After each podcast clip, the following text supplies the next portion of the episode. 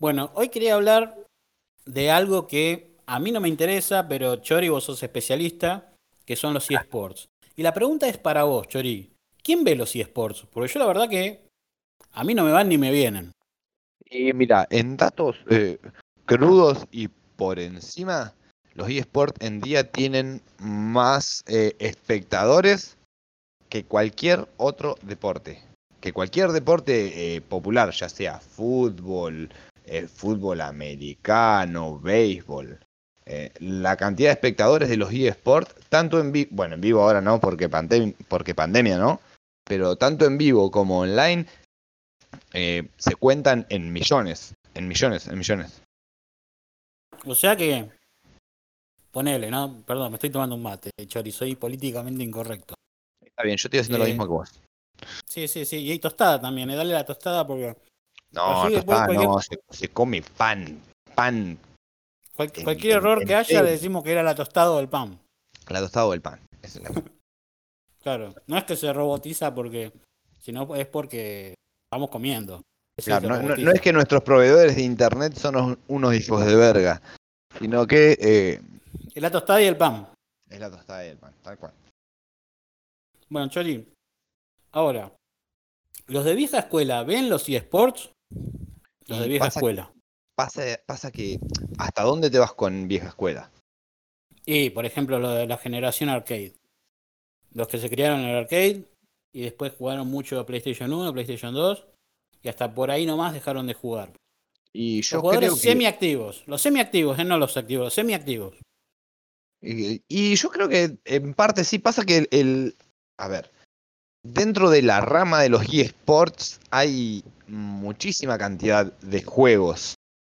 Me explico, todo juego que, te permita un enfrentamiento entre dos o más jugadores, por ejemplo, y que esos dos o más jugadores puedan competir en igualdad de condiciones, ¿no? Em, sí, sí. Todos los juegos que tengan ligas con ciertas competiciones oficiales, y con ciertas reglas o equipos armados, eh, y que hayan alcanzado ciertos miles de aficionados o jugadores, ya se consideran eSports. Eh, hay e-gaming de, de, o sea, eSport de competencia hasta de Age of Empires incluso.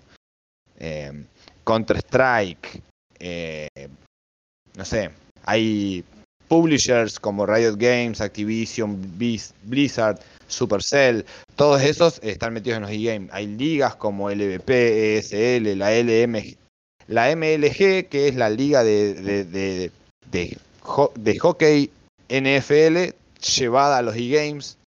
Eh, después hay equipos conocidísimos, eh, hay canales como, bueno, Twitch, YouTube Gaming, eSport de ESPN, incluso ESPN está metido en los eSports y están patrocinados por marcas de, la gama de Orange, Movistar, eh, bueno, y de todas las que ya te nombré antes, como Riot, Activision, Blizzard, Supercell. Ahora, una pregunta, Chori. ¿Hay, ponerle torneo de Wonder Boy o de Street Fighter 2 común? Ponele como para, qué sé, qué sé yo, como para que me empiecen a interesar. Eh, online eh, medio complicado, pero sigue habiendo torneos de, Street Fighter, ponele. En Japón siguen existiendo eh, torneos de digamos a nivel mundial, con la masividad que tienen los torneos de LOL. de, los juegos online no. Con la misma masividad de los juegos online no, pero por una cuestión simple. Eh, de que no mueven tanta cantidad de datos y de gente, de gente activa de forma instantánea. ¿Me explico? Claro, o sea, es mucho más comercial el LOL, pone.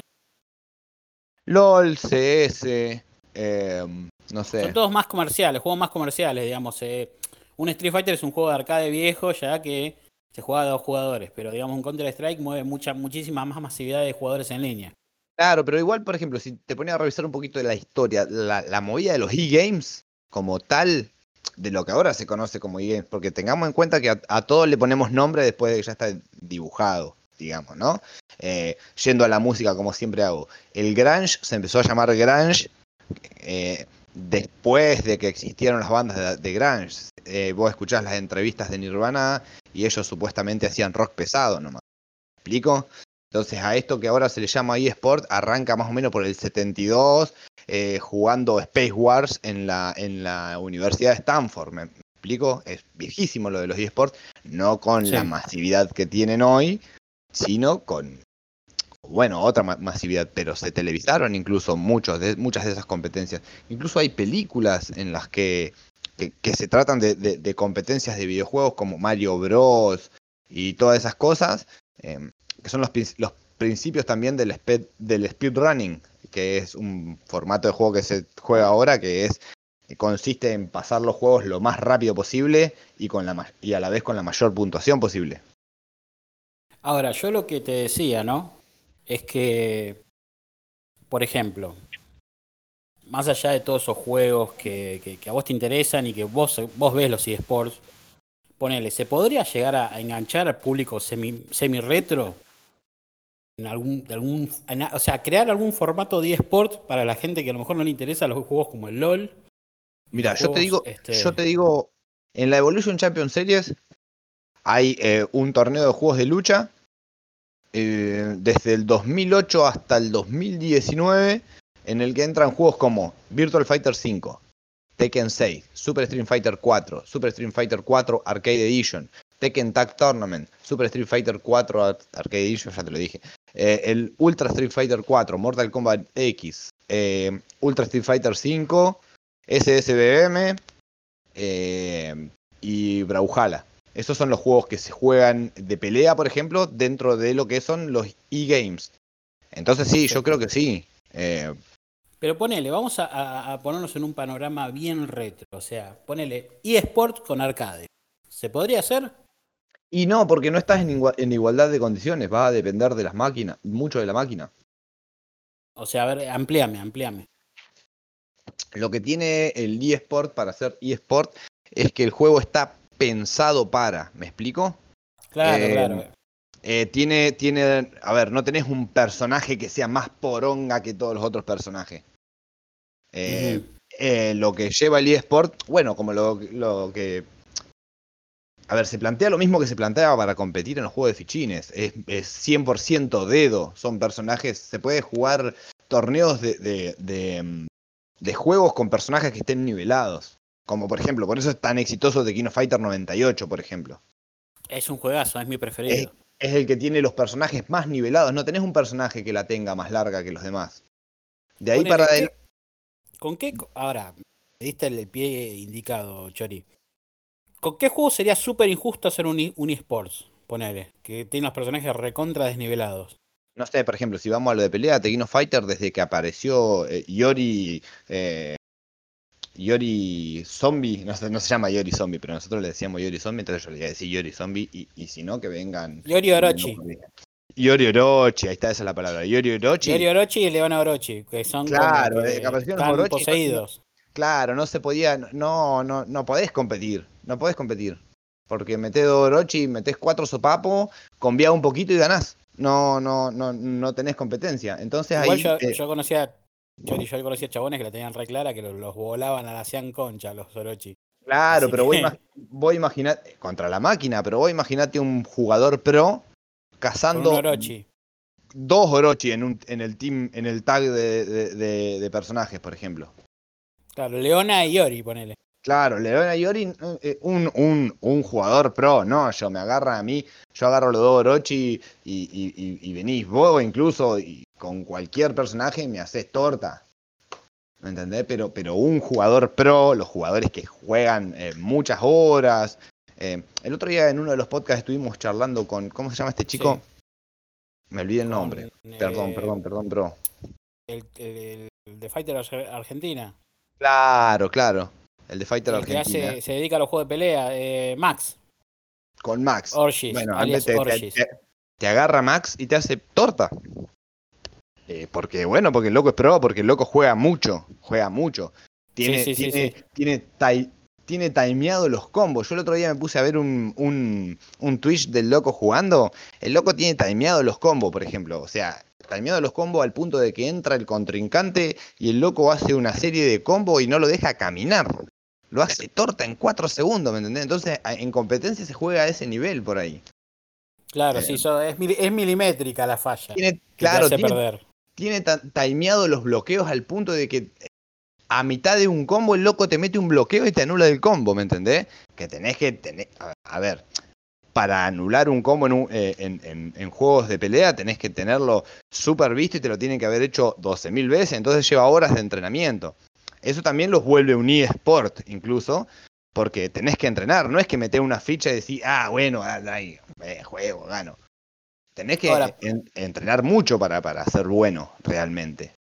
Ahora, en definitiva, me está diciendo que eh, sería complicado hacer eSports retro eh, porque, como decís vos, o sea, eh, los juegos nuevos estos están más pensados para los eSports y los juegos viejos no. O sea, los juegos viejos tienen muchas falencias injustas que no, se podría tanto. No lo, no llamarías falencias, están pensados de otra forma. Están pensados para qué? Para que vos den, a ver, por lo general, poniendo Mortal Kombat, está, pensando, está pensado para los juegos en modo torre. Vos peleás con, en la primera torre contra personajes em, medianamente nivelados, pero que son cada vez más duros. Después eh, peleás contra personajes más heavy y después peleás contra los jefes finales, ¿me entendés? Son juegos con jefes, son, juegos con, con, con, personajes que están desnivelados, pero para hacerlo más entretenido a la hora de jugar. Perfecto, perfecto. Sí, sí, clarísimo, clarísimo. Ahora, ¿cómo ves el futuro? Chori, ¿cómo ves el futuro de los eSports vos ahora? ¿Se meterán nuevas temáticas, nuevos juegos? O sea, nuevos juegos seguro, ¿no? Pero, pero digamos, nuevas temáticas en cuanto a lo que yo te estoy planteando, así, de, de bueno, qué sé yo, agarrar algún juego así nivelado. Eh, porque ahora la, la, onda retro cada vez está más fuerte, ¿viste? Parece que no, pero pero, Con, lo, con, lo, con, lo, retro hay manera de, de, de, jugarlo tipo eSport, que es el modo speedrun. O sea, vos ya me dijiste, eh, Chori, vos ya me dijiste que había eh, competencia de juegos así retro, semi-retro, pero yo te hablo de una, una si en el futuro, más allá de, los juegos que hay ahora, se, tendrá una, una, una, fortaleza más grande, por ejemplo, con algún juego indie, ponele, ¿Me entendés? Y, es muy probable, es muy probable. Mira, eh, Dota barra LOL barra, barra Heroes of the Storm, o Héroes de la Tormenta, perdón por mi inglés pampeano, pero nosotros pampeanos pronunciamos así. Eh, Castellanqui. Castellanqui, muy bien. Son, son juegos, ¿no? Que de alguna manera son indie. ¿Por qué? Porque nacen de un mod, o sea, un mapa editado. ¿Te acordás que en Warcraft, en Force and Throne, vos tenías el modo editor de mapa? No sé si jugaste igual Force and Throne, pero tenías un modo que vos, podías editar tu mapa y armarlo como quieras. Bueno, un chabón agarró, se editó un mapa, puso personajes de un lado, personajes del otro, lo fue nivelando con el tiempo e inventó eh, Dota, que en sí, en, un principio, eh, Dota Defend the Ancient, o sea, defiende Ancient, los ancestrales, eh, consistía en romper la torre del enemigo y e-, era en sí un mapa de otro juego. Y después, bueno, partió de esa patada, digamos, que no deja de ser un indie porque lo inventó alguien. y de ahí salió LOL, que, que, tomaron la misma temática, tuvieron que cambiarle el nombre, el nombre a los personajes, el orden de los poderes, un montón de cosas, porque si no, obviamente se iban a poner digamos, en cuestiones legales con papá Blizzard y viste que esa gente tiene mucha cantidad, mucha cantidad de abogados y, nunca, Te Claro, entonces uno de los chabones de esos arma LOL. El otro arma Dota porque se queda con el nombre, pero también tiene que hacerle algunos cambios a las estéticas y a los nombres. Y finalmente Blizzard larga el, el Heroes of the Storm. Eh, estando esos tres MOBA, el héroe de la tormenta no dura nada, porque la jugabilidad que le dio Blizzard, Blizzard se, ocupó mucho de la gráfica y la jugabilidad fue bastante pedorra. Pasó un juego que pasó bastante sin pena ni gloria, digamos. Hay gente que, va a escuchar esto y me va a tirar un cuchillazo porque le encanta. Pero eh, es un juego eh, no tan nivelado, no tan pensado para la competencia. En cambio, Dota y LOL son prácticamente lo mismo, pero la esencia es distinta. Dota es, mucho más lento. Un error en cualquier parte de la partida de Dota te puede arruinar la partida. Te puede arruinar la partida. O sea, le puedes arruinar la partida a todo un team, o sea, a todo tu equipo.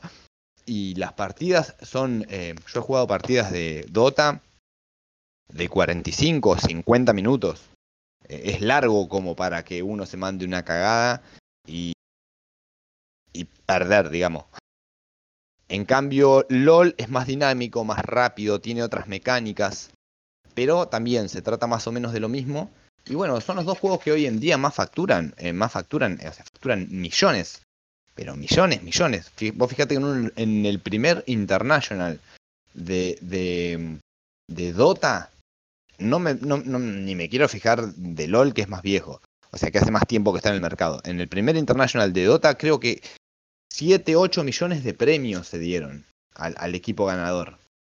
O sea que si están regalando 7 u 8 millones de dólares, vos imaginate la cantidad de guita que facturan estos muñecos. Ahora, Chori, para ir cerrando el tema, porque vamos a hacer varios podcasts con esto del eSport, ya que sabes mucho del tema. Esto es la primera, digamos que sería una, una, una primera parte, donde tocamos el tema de quién es el que lo ve. Para ir cerrando, una pregunta picante. Este, el que dice que es pro gamer, ¿es realmente pro gamer? O sea, ¿cómo se define pro gamer? Porque una yo a veces escucho pro gamer, pero loco, capaz que te agarran el Kino Fighter 98 y te, te mueren a palos. Vos sos pro gamer de un, de un juego. Y por lo general es así. Yo, por ejemplo, tengo un problema con, con, con los, los juegos de FPS, los juegos de tiro. Eh, a mí me agarran en cualquier juego de tiro y me, me matás porque tengo, no veo un cuerno y porque tengo un problema que tengo atimatismo y y, mi, y, miopía en un ojo y hipermetropía en el otro, entonces no, no tengo buena percepción de la profundidad y me mareo. O sea me que, mareo cuando juego. O sea que un en pro un gamer... FPS, en un, un, FPS soy malísimo, pero el pro gamer por lo general es pro gamer en su digamos en, en, en, su rubro, claro, es como un de, como un buen deportista, un buen futbolista es un buen futbolista, le das una pelota de básquet y, y no puede hacer nada.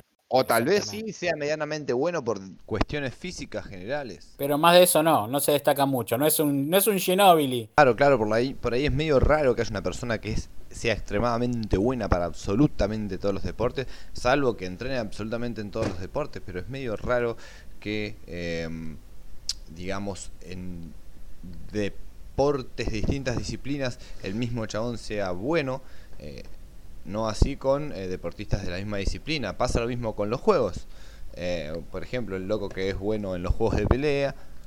Sí, sí, sí, como lo que le pasa, como lo que le pasa a este muchacho a Max, que juega todo fighting game y es bueno en casi todos. Exacto. Bueno, Chori, dejamos hasta acá el tema, así que vamos a ver si ampliamos, dale. Dale, dale, cuando quieras nos prendemos, metemos algún invitadito. Eh, bueno, porque el tema da para hablar muchísimo tiempo, eh, así que es bastante largo. Exactamente. Bueno, Chori, nos vemos en el próximo episodio.